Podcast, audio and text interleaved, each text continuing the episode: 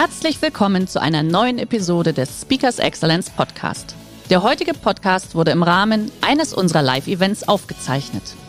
Hier ein Tipp zum Beginn der heutigen Folge. Schau doch gerne mal auf unserer Excellence Academy vorbei.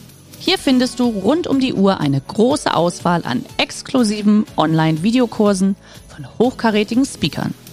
Den Link dazu findest du in der Beschreibung. Jetzt aber viel Spaß beim Anhören. Herzlich willkommen beim Speakers Excellence Podcast. Hier erwarten Sie spannende und impulsreiche Episoden mit unseren Top-Expertinnen und Experten. Freuen Sie sich heute auf eine Podcast-Episode, die im Rahmen unserer 30-minütigen Online-Impulsreihe entstanden ist. Viel Spaß beim Reinhören. Mit 15 Jahren wusste ich bereits, ich will Hoteldirektorin werden. Reisen in ferne Länder alles kennenlernen, was es auf dieser Welt gibt und natürlich möglichst kostengünstig. Das war die Idee. Ans fertige Frühstücksbuffet zu gehen, ans fertige Abendbuffet und dabei zu bedenken, ich muss die Küche selber nicht aufräumen. Dazu kommt wahrscheinlich auch diese Fernsehserie, die es früher gab, Traumhotels. Das trug sein Restliches dazu bei. Gesagt, getan. Ich suchte meine Lehrstelle und begann dieses Hotelleben kennenzulernen. So nach der Ausbildung suchte ich mir so alle zwei bis drei Jahre eine neue Arbeitsstelle, immer mit dem Hintergrund, mich weiter zu qualifizieren, weiterzubilden, weiterzukommen und irgendwann als Hoteldirektorin selber ein Hotel führen und leiten zu dürfen. So heute, hier und jetzt, nach über beinahe 25 Jahren Berufserfahrung kann ich von fast zehn Onboarding- bzw. Einstellungsprozessen berichten. Vielleicht kennen Sie das Phänomen des ersten Arbeitstages. Der Mitarbeiter kommt ins Unternehmen, kommt in die Personalabteilung, um die Unterschrift auf diesen Arbeitsvertrag zu setzen, soweit es einen gibt. Leider gibt es noch viele Unternehmen, die gar keinen Vertrag ausstellen einen falschen Vertrag ausstellen oder diesen viel zu spät, wie auch immer. Erlebe ich leider immer wieder. Nach dem Besuch im Personalbüro kommen die Mitarbeiter direkt an den Arbeitsplatz. Ins kalte Wasser schmeißen. So lernst du am schnellsten nach diesem Motto. Doch auch segeln lernen wir nicht durch Übungen in einer Pfütze. Haben Sie sich schon mal überlegt, wer in Ihrem Unternehmen mit einem neuen Mitarbeiter den Vertrag durchgeht und wenn dann wann. Beginnt es am ersten Arbeitstag oder eventuell schon früher? Das Phänomen des ersten Arbeitstages, davon rede ich jetzt nicht, das war ja früher so oder vor 10 und 20 Jahren. Nein, leider ist es sehr oft immer heute noch so, dass das in Betrieben so funktioniert.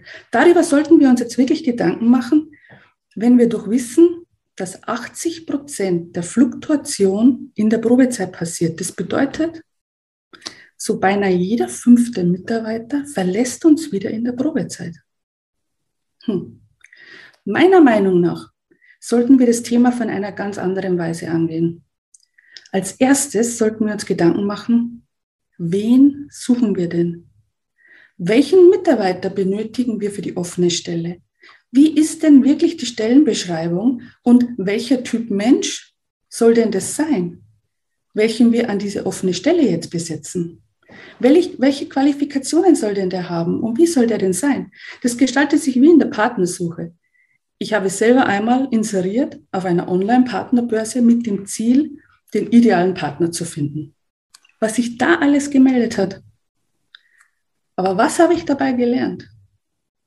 Wenn ich mir vorher keine Gedanken mache, wie soll denn für mich der ideale Partner ausschauen, so habe ich überhaupt keine Chance, dass ich den idealen finde. Also vorher drüber nachdenken, was und wen suchen wir denn?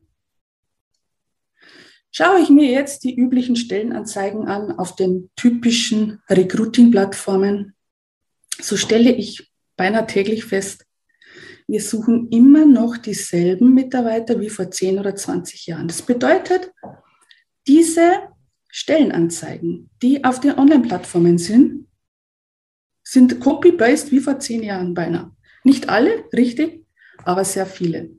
Zum Beispiel, es werden Hoteldirektoren gesucht, administrativer Profi. Er muss ein betriebswirtschaftliches Studium haben. Er sollte Hausdame sein, er sollte Restaurantleiter sein, er sollte Rezeptionist sein, Beschwerdemanagement, Personalrechtler und so weiter. Ja. In Wirklichkeit suchen wir die eierlegende Wollmilchsau. Diesen Mitarbeiter, den wir so teilweise suchen, den gibt es nicht. Also stellt sich die Frage, welchen Typ Mensch als Hoteldirektor suchen wir denn?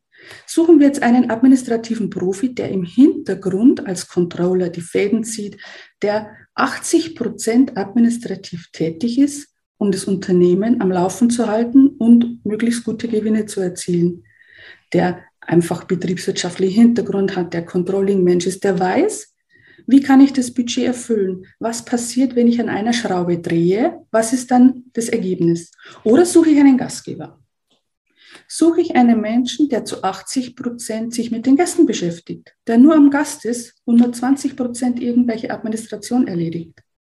Natürlich auch mit dem Ziel, das Ganze in eine Gewinnmarsch zu bringen. Aber das Aufgabengebiet ist komplett ein anderes. Welchen Typ von Menschen suchen wir? Das Ganze ist natürlich nicht nur so, dass wir vom Hoteldirektor reden. Auch bei Rezeptionisten ist das gleiche Thema. Ein Rezeptionist, der in einer Stadthotellerie gelernt hat, hat andere Fähigkeiten und Kenntnisse als ein Rezeptionist aus der Ferienhotellerie. Also muss ich mir überlegen, wie baue ich meine Stellenanzeige zusammen, damit auch der Bewerber weiß, was wir erwarten von ihm. Brauche ich jetzt einen aus der Ferienhotellerie oder brauche ich einen aus einer anderen Branche? Wobei, wenn es darum geht, Gäste zufriedenzustellen, dann wäre doch auch eine Stewardess oder eine Friseurin nicht schlecht. Dieser kann man dann auch den Hintergrund des PMS-Systems und so weiter beibringen. Welche Art von Mensch suchen wir? Das ist immer wieder der ausschlaggebende Punkt. Haben Sie sich schon mal Gedanken gemacht, wer in Ihrem Unternehmen die Stellen ausschreibt? Welcher Mitarbeiter oder welcher HR-Manager oder welcher Personaler kümmert sich um die Stellenausschreibungen? Weiß der wirklich, was wir suchen? Weiß der wirklich, welche Stellen sind denn ausgeschrieben und welcher Typ Mensch oder welche Qualifikation soll denn der Mitarbeiter den Besuch mitbringen? Sitzt der Personaler in, irgendwo in einer großen Stadt, in einer Zentrale oder ist er vor Ort und weiß, was der Vorgesetzte, der Geschäftsführer und so weiter benötigt? Vor gar nicht so langer Zeit saß ein Bewerber vor mir, der hat sich auf die offene Stelle der Reservierungsleitung beworben und er kam zum Bewerbungsgespräch. Er hatte sehr viel Erfahrung. Er hatte Erfahrung bereits an der Rezeption. Er hatte ein betriebswirtschaftliches Studium. Er hatte sehr viel Erfahrung auch schon in der Reservierung. Und er suchte eine, eine Stelle. Seit einem halben Jahr arbeitslos. Und jetzt war er auf Jobsuche. Ich fragte ihn dann, warum der, er denn ein betriebswirtschaftliches Studium gemacht habe. Dann hat er mal überlegt und meinte, er weiß es nicht. Er weiß es eigentlich gar nicht. Ich fragte ihn dann, okay, Sie haben sich bei uns beworben als Reservierungsleitung. Warum? Warum bei uns? Warum als Reservierungsleitung?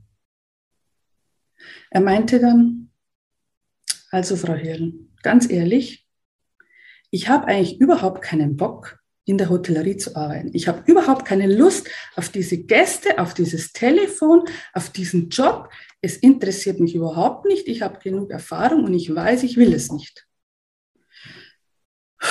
Dann haben wir beide mal geatmet. Ich sagte dann zu ihm, naja, wir sind einen Schritt weiter, wir wissen zumindest jetzt mal, was Sie nicht wollen. Das hilft uns ja schon. Das weitere Gespräch war dann eher so ein Coaching-Gespräch. Ich fragte ihn, warum er sich denn überhaupt beworben hätte dann. Und er meinte, seine Freundin habe ihn geschickt. Seine Freundin meinte, geht zu Frau Hill, die sagt dir wirklich die, die Wahrheit, die sagt dir, welche Stärken hast du, was ist gut für dich und hilft dir dabei, dich selber zu finden. Denke ich mir, okay, das ist jetzt ein hoher Anspruch. Somit plauderten wir und ich, wir versuchten zusammen jetzt rauszufinden, was er denn wirklich will. Was sind denn seine Stärken? Auf was hat er wirklich Bock? Was hat er wirklich Lust? Es war extrem schwierig, weil er gab dann zu, er hat sich über sich selber noch keine Gedanken gemacht. Er hat einfach immer eine Menge an Bewerbungen verschickt an alle möglichen Betriebe, aber er hat sich noch nie Gedanken gemacht, was er eigentlich genau wollte. Wir gingen dann auseinander mit dem, mit dem Ratschlag, er soll sich die nächsten Tage mal Gedanken machen, was er eigentlich will. Und gerne stehe ich ihm noch mit zur Verfügung, wenn er Unterstützung braucht. Er rief mich dann einige Tage später nochmal an und hat sich nochmal bedankt und meinte, er hat sich jetzt angemeldet bei einem Mentaltrainingkurs, denn er hat festgestellt, dass seine Chefs immer wieder sagten, er ist sehr gut dabei, Menschen zu erden und Menschen zur Ruhe zu bringen, die aufgewühlt sind. Und er glaubt, dass er eher in die Psychologie oder in die, in die Richtung Mentaltraining gehen kann. Und er wird jetzt aber wird sich weiter mit sich selber beschäftigen und einmal in sich gehen, um zu schauen, ob da überhaupt wer ist und wer ist denn da. Wir haben die Verantwortung, wir als Führungskräfte, als Chefs, als Eigentümer, unsere Stellen ideal zu besetzen.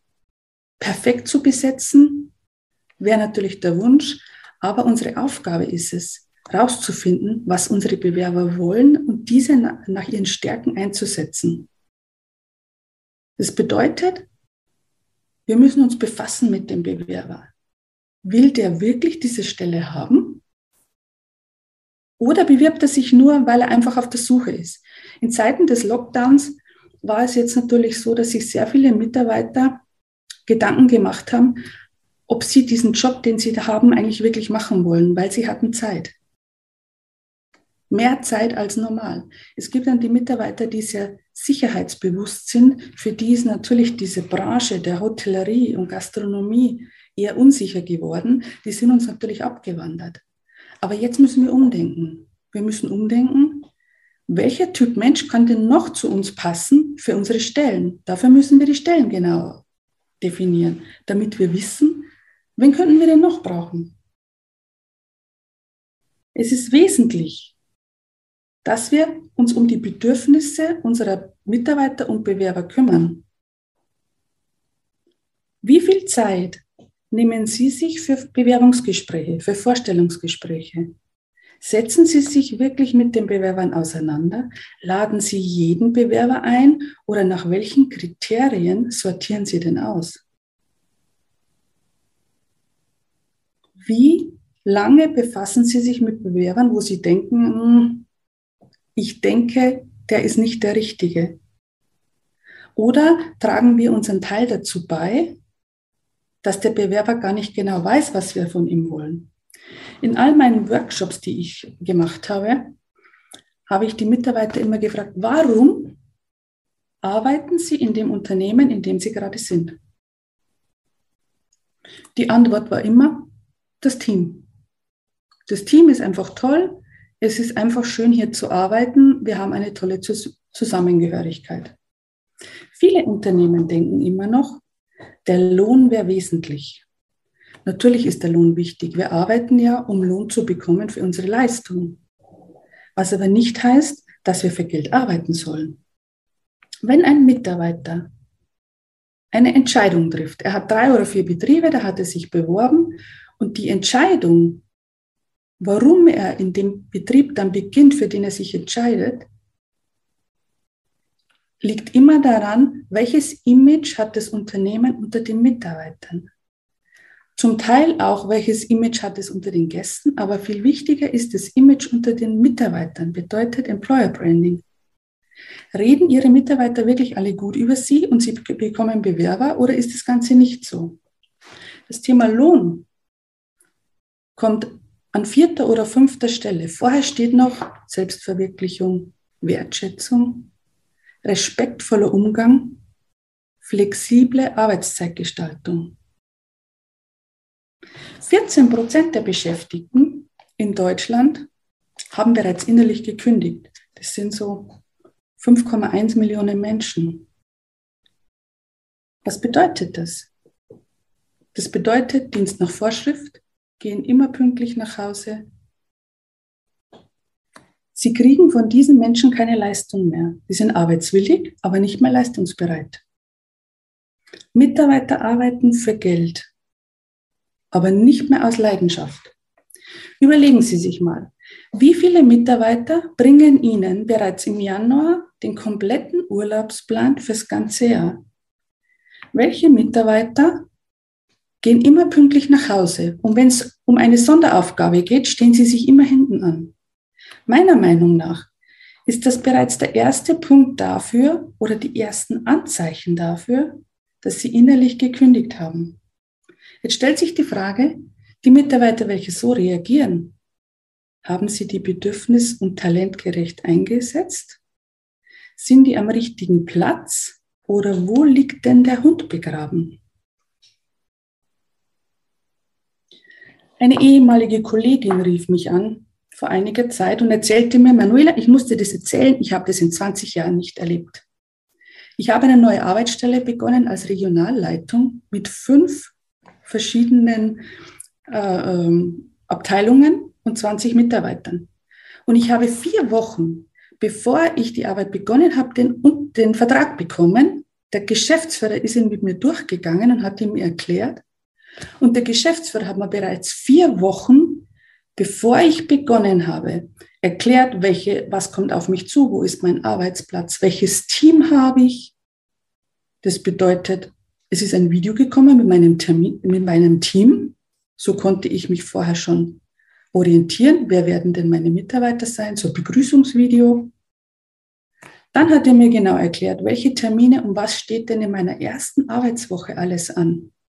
In den Folgewochen rief mich der Geschäftsführer an und gab mir ein Update. Am ersten Arbeitstag wusste ich genau, was kommt denn auf mich zu, was ist denn geplant in der Woche, welche Termine habe ich und so weiter. Sie meinte, ich musste mich erst an das gewöhnen, weil ich halt sowas noch nie gehabt. Ab dem ersten Tag war der Geschäftsführer selber für sie da. Wenn er im Termin war, hatte sie einen Paten, der sie begleitete die ersten zwei, drei Wochen.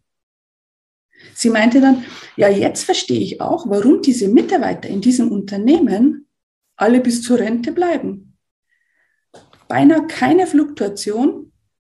Die einzigen, die, sie, die das Unternehmen verließen, war entweder sie bekamen ein Kind oder sie gingen zur Rente.